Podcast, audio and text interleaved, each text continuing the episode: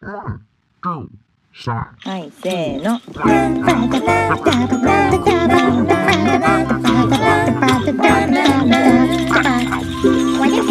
まるちゃんのポッドキャスト始まるよ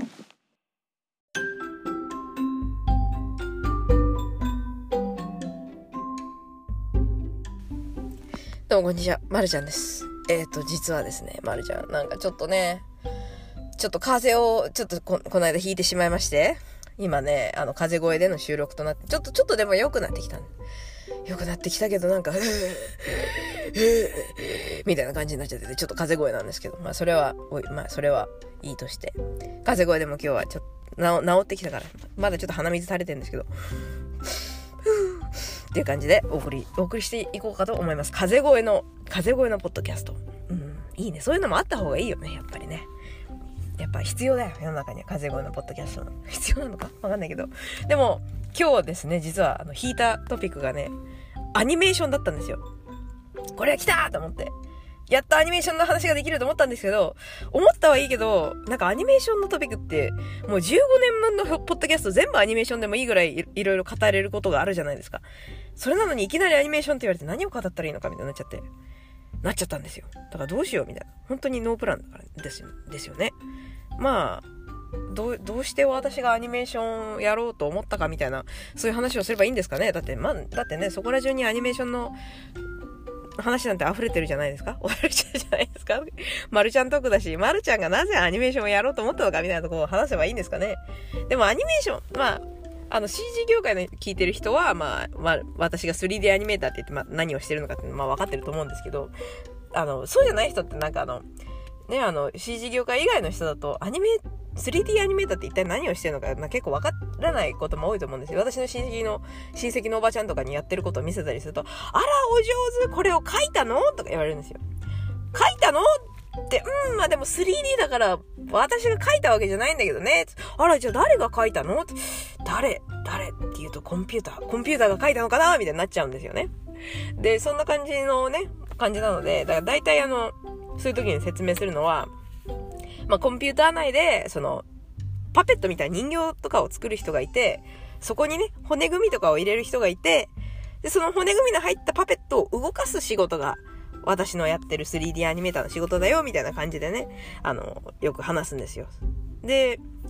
そうですね、最近な、なんか、東京であったのかな？まあ、ピクサーの秘密展っていうのが多分あったと思うんですけど、今もう東京だと終わっちゃったのかな？次どっか他のとこに行くのかもしれないんですけど、あれに行くとね、あの、だいぶね、その 3D での、まあ、ゲームなり映画なり、まあ、ちょっと違うのもありますけど、その、どういう職種があるかとか、どういう工程があるかみたいなのがすごいわかりやすくなってると思うんですよね。そのピクサーの秘密展。なんか、中にね、あの、その、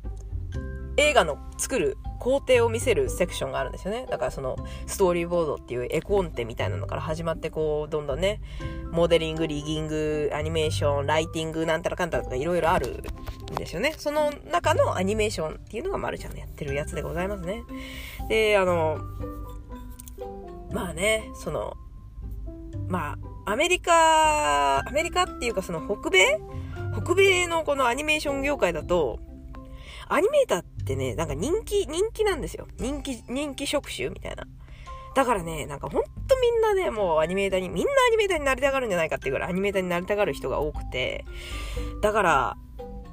結構その飽和状態なんですよね。アニメーターになりたい人が多くて。だからね、あの、その新卒でね、こう、仕事を見つけるっていうのは結構大変で、だってあの、ほら、あの、北米業界って結構レイオフみたいな、すぐ仕事がね、なくなるっていうこともあるので、上手い人もじゃらじゃらじゃらじゃらこう市場にいるんですよね、アニメーター市場に。そこでね、このポットでの新人がこう市場に入っていってもなかなか仕事が見つからないっていうね、のはあるのですよね。だで、しかもあのアメリカ国内って結構最近、アニメーターの仕事って減ってきてて、っていうのもなんかあの、アメリカ国内でそのストーリーボードとかいうプリプロダクションっていうその、実際にプロダクションに入るまでの部分をやって、で、プロダクションのアニメーションとかの作業は全部その外注しちゃうっていう形も多くなってきてるんですよね。だから、そういう意味でもアニメーターの仕事がちょっとまあ見つけるのはちょっと少しずつ大変になってきてるとは思うんですよね。にあの、アメリカ内で。で、逆にあの、バンクーバーとかね、あの、バンクーバーとかに外注してる会社も多いので、そのバンクーバーだとまあ結構、その、アニメーターの仕事がいっぱい見つかったりとか、まあ、それも時代によるんですかね。結構最近の流れですけど。でもそんな感じで、その人気職種のアニメーターになりたいと思ってしまったまるちゃんなんですが、なんでね、なんでそう、なんでそんな人大人気な職種なのにアニメーターになりたいと思っちゃったのかっていうのはね、あの、私が高校生の時ですかね、あの、まあ、あの、この北米系のアニメーターだとみんな持ってると言ってもいいんじゃないかっていう本があるんですけど、イリュージョン・オブ・ライフっていうんですね。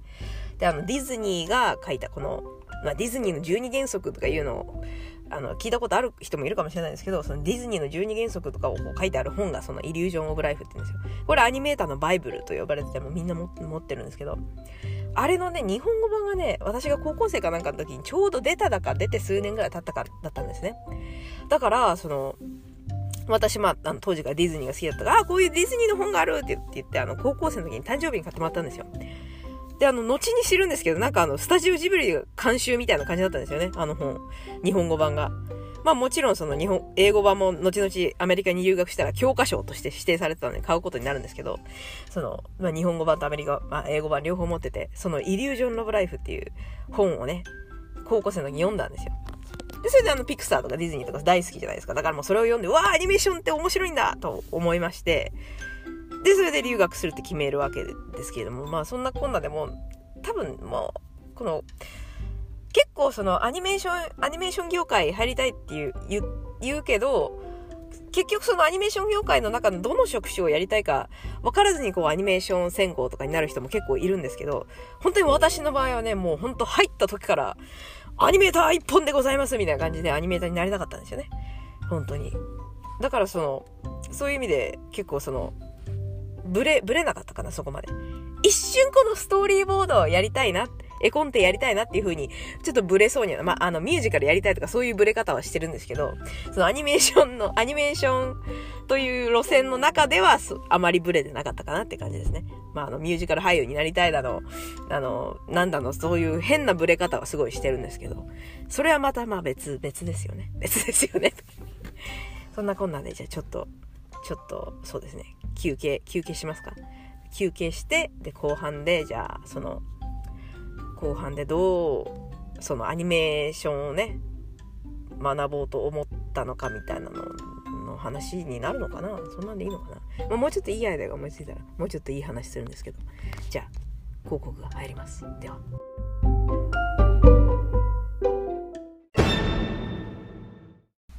言い訳博士の言い訳の時間。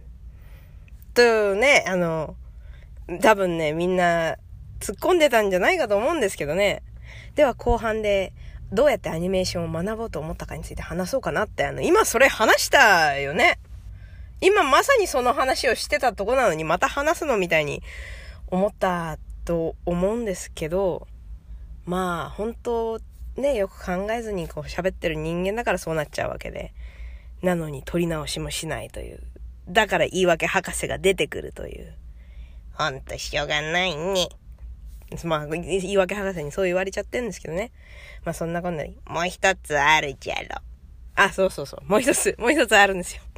もう一つあるじゃろと言われてしまったんですけど、あの、あのね、これはあの、まるちゃん、あの、アニメーションオタクだから、あの、これは訂正しなきゃいけないんですけど、あの、イリュージョン・オブ・ライフの本について話した時にディズニーが書いたって言っちゃったんですけど、ウォルト・ディズニーさんが書いた本っていうわけじゃないんですよ。書いた人は、まあディズニーの人、ウォルト・ディズニーのね、会社にディズニーアニメーションで働いてる人だから、まあディズニーが書いたっていう、言ったのもまあ間違ってはいないんですけど、あの、そのイリュージョン・オブ・ライフっていう本を書いたのは、なんか、昔あのね、本当あの、白雪姫とかシンデレラとか作ってた時代に、なんか、ナインオールドメンっていう、なんかもう、ディズニーの大御所アニメーターのすごい、アニメーター9人みたいな、9人のすごいアニメーターみたいな人がいたんですよ、人たちがね。そのうちの、オーリー・ジョンストンっていう人と、あの、フランク・トーマスっていう二人がいるんですけど、その二人が書いた本なんですね。そのアニメーションの技術について、あの、まとめた本みたいな。それをね、その、それをね、ディズニーが書いたとか言っちゃって、それを自分で気になって、自分でっていうか言い訳博士が気になって、あの、ちゃんと、ちゃんとお客様にね、あの、お客様 お客様に説明をしなさいというわけで、説明をしにね、戻ってきたんですよ。あの、まるちゃんが風声だとね、言い訳博士もね、なんか気持ち風声なんですよね。一心同体だからね。ね。そうじゃね。そうじゃねと言ってるのでね。じゃあ言い訳博士のもうお許しも出たんで、じゃあ、あの、今度こそ本当に広告を聞いてください。言い訳博士の言い訳の時間、おしまい。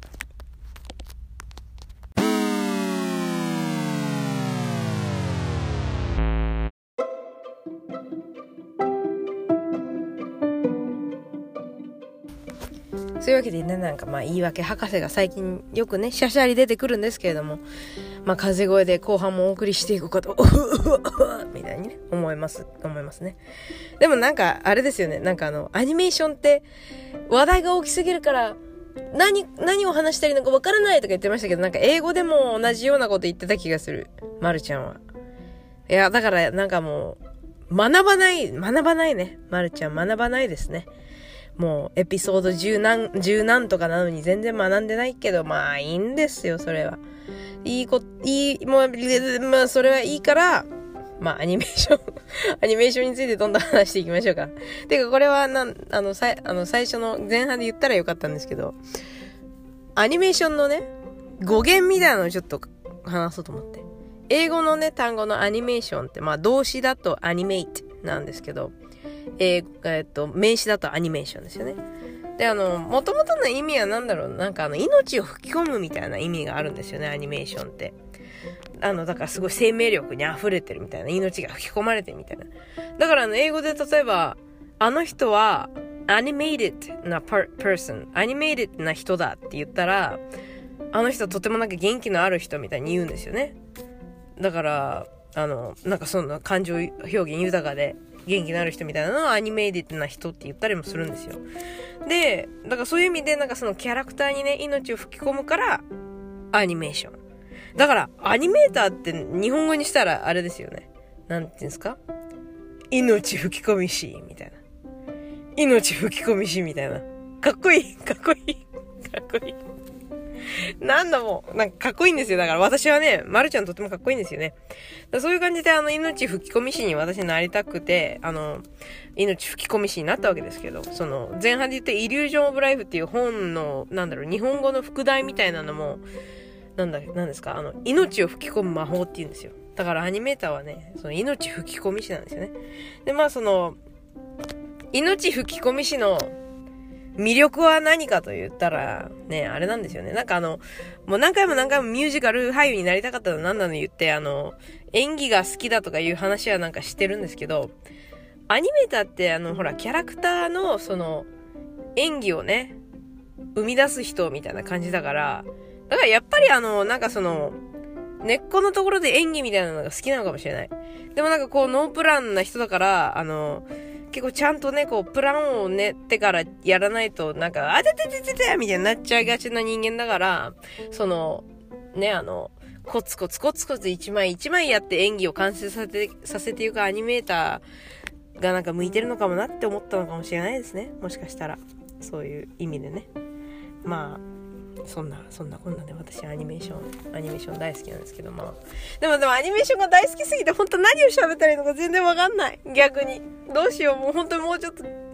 もうちょっと小、小トピックを決めとけばよかった。うん、どうしよ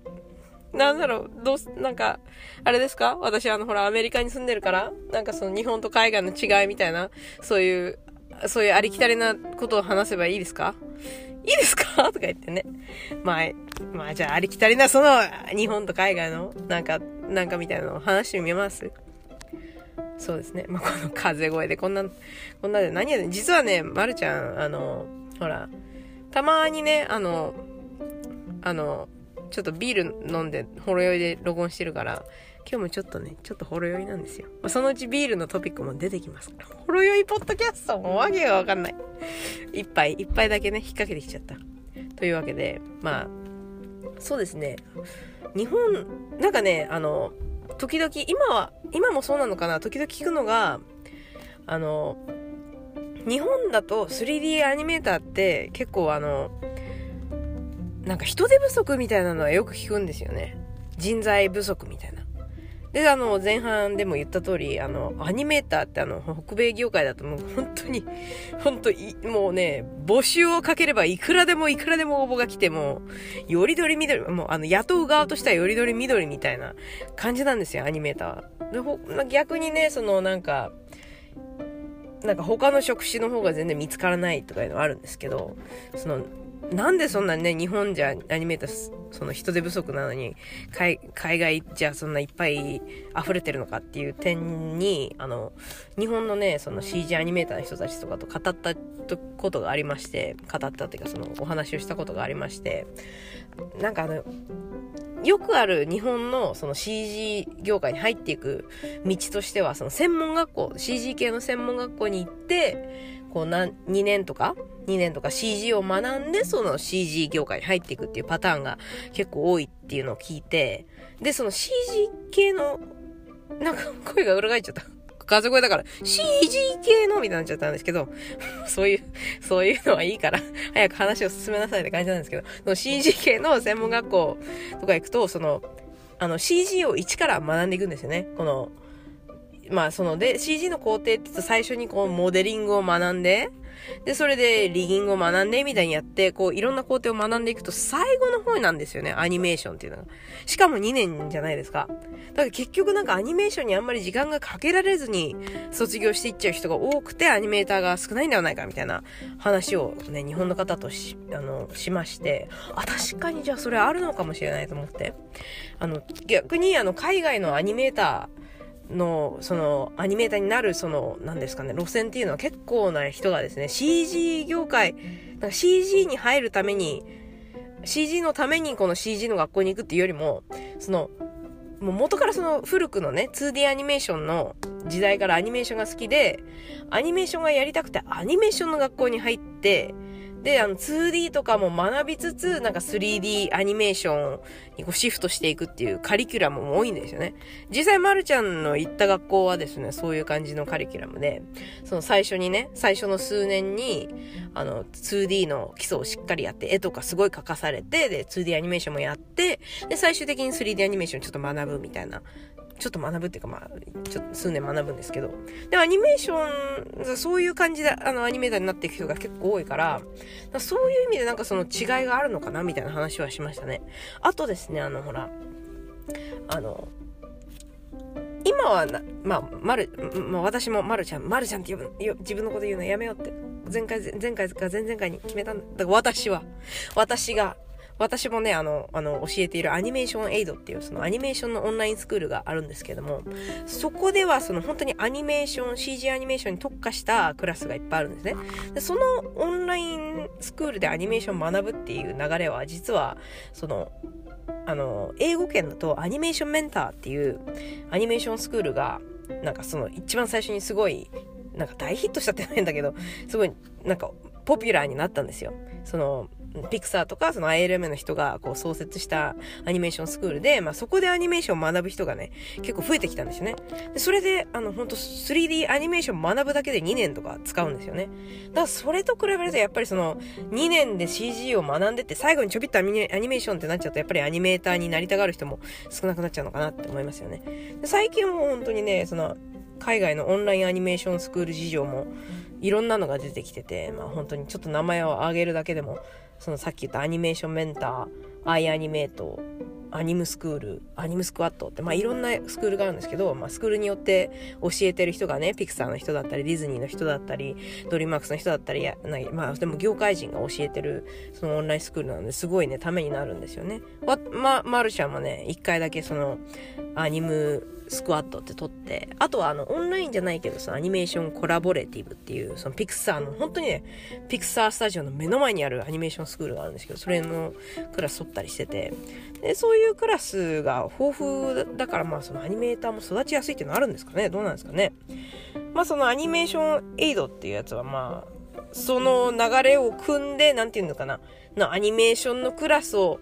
そのオンラインクラスをまあ、全部英語じゃないですか、他のスクールで。それ日本語でも教えたいみたいなとこからね、こう始まってるような感じなんでしょうねっていう、なんかめっちゃアニメーションの学校の話になっちゃった。